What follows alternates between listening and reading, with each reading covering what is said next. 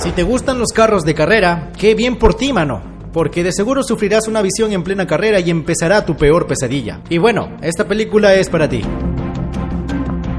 Aquí vamos a sumergirnos en la historia de obviamente el men que va a ver las visiones como ya hemos visto en las anteriores entregas. Y como ya en las dos anteriores le tocó a chicas, ahora regresamos a los chicos porque igualdad mano. Este men llamado Nick junto a su novia Lori y sus amigos Han, Janet que son novios que están en un autódromo, nada más y nada menos llamado McKinley, como el trabajo del men de la película anterior y como se llamaba el pueblo en la anterior película. Curiosidad, Ferdan. Nick empieza a sentir algo raro. Ah, mira, está en la zona llamada 180. oof. Ve a lo lejos el número del chamuco. Él le dice, mmm, ¿qué estará pasando? Y la pelona empieza lo suyo botando este líquido de aquí, provocando que el carro que acaba de unirse a la carrera esté resbaloso. Pero otro carro más se va apurado y se lleva esta cosa de aquí que lo deja en plena pista y ahora sí todo se sale de control porque un carro se vuelca y ahora sí todos corren porque se va a colapsar y así mueren por aquí y por allá en orden obviamente para que ni recuerde a quién le toca y regresa otra vez en sí porque lo que tuvo fue una visión. Eso no me lo esperaba. Y así dice a todos que tienen que irse de allí. Manos, todo va a explotar, dice. Pero esto sería chévere, dice Han, porque él sí quiere ver choques. Calla, oh huevón, le dice, esto sí va a explotar y nos moriremos todos, salgamos de aquí. Y así logran salir junto a otras personas como George, el de seguridad, Andy, el mecánico con su novia Nadia, Carter, este men racista también, y Samantha, esta madre de familia que le pone tampones a sus hijos en una carrera de autos. Todos y cada uno de ellos logran salir cuando de pronto sucede lo que Nick advirtió. No me esperaba. Carter quiere entrar porque adentro está su novia, pero George no le deja pasar porque es peligroso. No pierdan la cabeza, dice esta flaca de aquí, y la que la pierde es ella.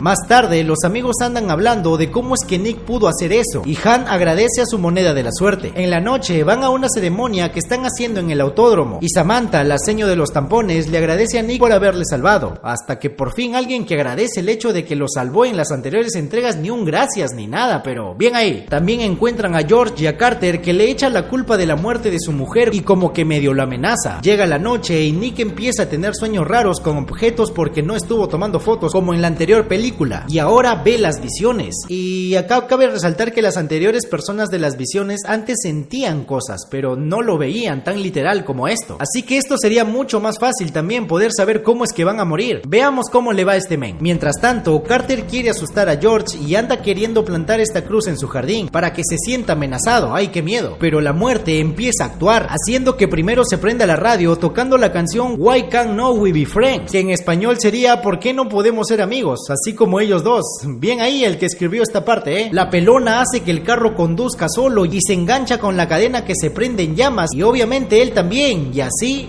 muere. Nick ve las noticias con su novia y dice que él vio unas pistas como que alguien iba a morir pero no sabía quién era. Mientras tanto, Samantha, la madre de los niños, llega de su partido de fútbol y ese día tiene una reunión con sus amigas. Va al spa pero llega tarde, así que igual la atienden con presión de ella y la atienden hasta el culo, mano. Oye, Didi, gracias por esperarme. Tamare, me hace acordar cuando íbamos con mis amigos a un lugar que cierto, junto con ellos hacemos un podcast llamado Se Busca Roommate, directo todos los viernes por si quieres ir a vernos. La muerte empieza a hacer lo suyo, tumba esta crema de aquí y se puede notar que esta ventiladora está mal. Y aquí si la muerte antes movía el agua, agárrate de algo porque aquí mueve esta cosa de aquí que no creo que se resbale así de la nada, que llega hasta la plancha de pelo, que hace que se caliente. Sus hijos llegan y se terminan cayendo y la ventiladora cae pero no encima de ella, Ah, pero lo que sí le cae es esta piedra que se mete en la podadora del señor y antes de que muera, ella le dice a sus hijos, No voy a quitarles los ojos de encima. A su madre, hermanos, pobres niños retraumados de seguro quedaron. Nick se entera de que Samantha ha muerto y dice, no, no, no, esto es muy raro. Las personas que no murieron allá están muriendo poco a poco. Nick les dice que está viendo cosas de cómo van a morir. Ah, y aquí viene la referencia más esperada, sí, el vuelo 180, porque Lori buscando e investigando en internet encuentra este artículo de aquí, donde alguien tiene una premonición y luego van muriendo en el mismo orden de la visión que tienen. Le preguntan, ya bueno, ¿quién sigue? Pero Nick no se acuerda. Él le dice que estuvo leyendo y se puede parar interviniendo la muerte de la persona, pero aún así haciendo eso, tarde o temprano te terminará tocando, hagas lo que hagas. Han no le cree porque es un estúpido y Janet se pone locasa y se va de la casa. Mientras que Han dice si es cierto esto, mano, entonces me iré a disfrutar mi último momento y se va. Nick empieza a tener otra visión y empieza a ver esta cosa de aquí. Él no sabe quién es el que sigue, así que se va al autódromo para que pueda recordar. Ahí se encuentra con George que le dice, mira, mejor te enseño las cámaras de seguridad de ese día para que puedas recordar mejor. Y así, él recordando, recordando, dice que el que sigue es el mecánico. Luego Han y Janet, que les caía el techo encima. Luego George, Lori y por último Nick. Van a ver al mecánico y le dice, oye mano, parece que tú eres el siguiente que se va a morir. Pero obviamente no les cree. Yo quiero de lo que fuma este tipo. Y dice que está traumado y no quiere saber nada de ese tema porque ahí murió su esposa, pe mano. Ah, pero el que va a morir ahí es él porque se cae esta cosa de aquí provocando que el carro lo esté por atropellar pero no lo hace. Ah, pero la muerte dice, está huevón, ¿no? Y le cae este balón de gas que le cae encima haciéndolo volar y con el impulso queda atravesado a la reja. Acá se avivan al toque, manos, porque empiezan a buscar a sus amigos. ¿Quién sigue? Le pregunta Nick, pero él no sabe porque los dos mueren al mismo tiempo aplastados por el techo. Así que Nick va por Han y Lori va por Janet. Nick empieza a tener una visión y ve la palabra agua media sospechosa, mientras que Han anda de infiel ocupado haciendo el sin respeto con otra y ahora sí merece morir este men por cagón e infiel. Justo está por escuchar sus mensajes de voz, pero un niño le moja el teléfono y simplemente dice, me, bueno, se malogró, mano, si a mí se me malogra el teléfono así nomás no estoy tranquilo, pero él le llega altamente, Tamari. Y esta pistola se cae y activa el drenaje de agua, ocasionando que el agua de la piscina sea absorbida. Pero bueno, al menos Han no está adentro por ahora, pero la que sí está dentro es Janet que entra a lavar su carro. Lori le llama y le dice que no se acerque al agua, pero no la escucha porque está perdiendo la señal. Y algo explota y empieza a fallar la máquina. Todo se sale de control y un tubo con agua cae encima de ella, entrando por los quemacocos, haciendo que el agua entre y no pueda salir. Mientras que por otro lado, Han le cae un pelotazo haciendo que su moneda se caiga a la piscina. Y como para él es su moneda de la suerte, pues se mete a querer sacarla. Pero lo que él no sabe es que su moneda ya se fue por el drenaje. Y lo que también se va por ahí es él cayendo sentado mientras que su trasero está siendo succionado. Por otro lado, Janet es salvada a tiempo por Lori y George que logran sacarla a las justas antes de que sea golpeada por este tubo gigante. Ah, pero el que no corre tanta suerte es Han porque como está debajo del agua, Nick no lo ve, pero lo que sí ve es todo lo que sale de él por el drenaje de agua y turbio aquí, eh, recontra turbio. Ahora George es el que sigue y dice estar listo, mientras que Nick y Lori andan guardando las cosas porque parece que van a viajar. Un vaso cae encima del periódico que está por la mesa, dejando leer por actuar se salvaron. Nick piensa que quizás nadie debe seguir muriendo y se va a ver a George que lo encuentra colgado, pero sigue con vida. Él les cuenta que todo el día se trató de matar y nada que no le Nick le dice, ah, de seguro ya se rompió la lista, así lo logramos y celebran y están todos tranquilos. Nick y Lori están preparándose para poder irse de vacaciones a Ámsterdam. Lori se va al cine con Janet mientras que Nick está en su casa cuando de pronto le da una visión. Tumba el control remoto de la tele prendiéndola y sale una noticia del vaquero del accidente que sobrevivió y está en cuidados intensivos en el hospital. Nick llama a George y le dice, mano, nos hueveamos, el que sigue es el vaquero porque parece que no murió en el accidente, debemos ir al hospital a evitar su muerte. Ah, pero mientras tanto en el hospital está este viejito de aquí que le andan dando un baño en la tina, pero este enfermero irresponsable no se da cuenta de que está dejando la llave abierta y dejando inundado todo el piso. Y el que está en el piso de abajo es el vaquero que le está cayendo todo el agua poco a poco. Nick y George llegan hasta el hospital y cuando entran ven al vaquero intentando salir de allí, pero la tina cae encima de él, dejándome pensar que si se hubiera mantenido en la cama quizás nada hubiera pasado, pero él no lo sabía. Nick y George andan saliendo del hospital y atropellan a George, mientras que Lori y Janet están en el centro comercial porque irán al cine, y justo podemos ver que están construyendo más alas. Andan subiendo las escaleras eléctricas y esta parte cuando su cordón es atrapado en las escaleras sí me dio cosa y por eso ando bien atado los cordones cuando subo una de ellas, porque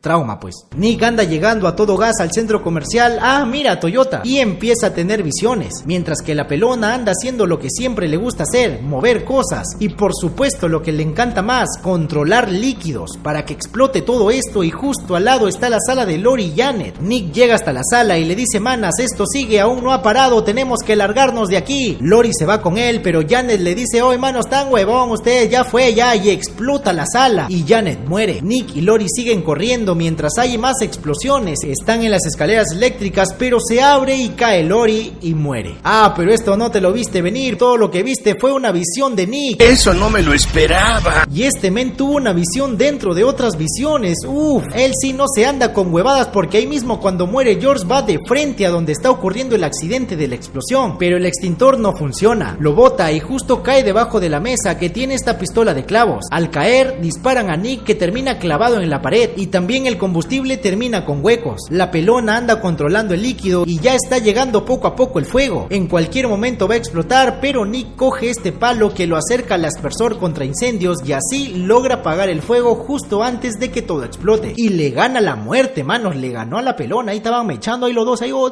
sacas tu chucha, digo, pero le ganó, mano. Y aquí me pregunto, o sea, acaba de salvar a muchísimas más personas dentro del centro comercial, ya que vio que murieron muchos de ellos, o sea que ahora tiene que salvar a todos ellos también o cómo es. Pero mi pregunta fue al pedo porque dos semanas después nuestros tres sobrevivientes se van a tomar café y aquí le reconocen a Nick porque es medio famoso, supongo que salió en las noticias por haber salvado mucha gente dentro del centro comercial. Están sentados ahí cuando Nick empieza a sentir algo raro y dice, manas, ¿y si no cambiamos nada? ¿Y si el plan original fue haber estado aquí desde el principio? ¿Y si todo esto fue parte para que ustedes estén viendo el video y estén preguntándose en este momento qué estoy haciendo con mi vida? Y así con estos pensamientos filosóficos llega este camión que pierde el control y choca contra ellos, muriendo en una animación con esqueletos donde ninguno sale vivo y así todos mueren otra vez. Fin. Wow, ¿qué puedo decir, manos? Aquí al menos las visiones estuvieron bastante explícitas y la tuvo bastante fácil en Nick. Y los chicos sabían qué es lo que tenían que hacer inmediatamente para poder sobrevivir, pero igual fue al pedo. Y sí, desde el principio el destino sabía que verías este video en tu teléfono ahora mismo mientras estás sentado. Turbio, eh, comenta si le atiné. Veamos qué pasará mañana con Destino Final 5 y la última en la saga. Así que nos vemos mañana mismo aquí en el mismo canal. No te olvides, eh. Y si les ha gustado el video, pues ya saben lo que tienen que hacer, pues sí, darle like a este video. No se vayan sin antes suscribirse al canal y activar la campanita de notificaciones para que YouTube te avise cada vez que yo suba un nuevo video. No se olviden tampoco de seguirme en Instagram, ahí estoy publicando algunos adelantos de los videos y mi vida diaria. Yo soy Ferdan y nos vemos en unos días con un nuevo video. Ahí se ven, manos.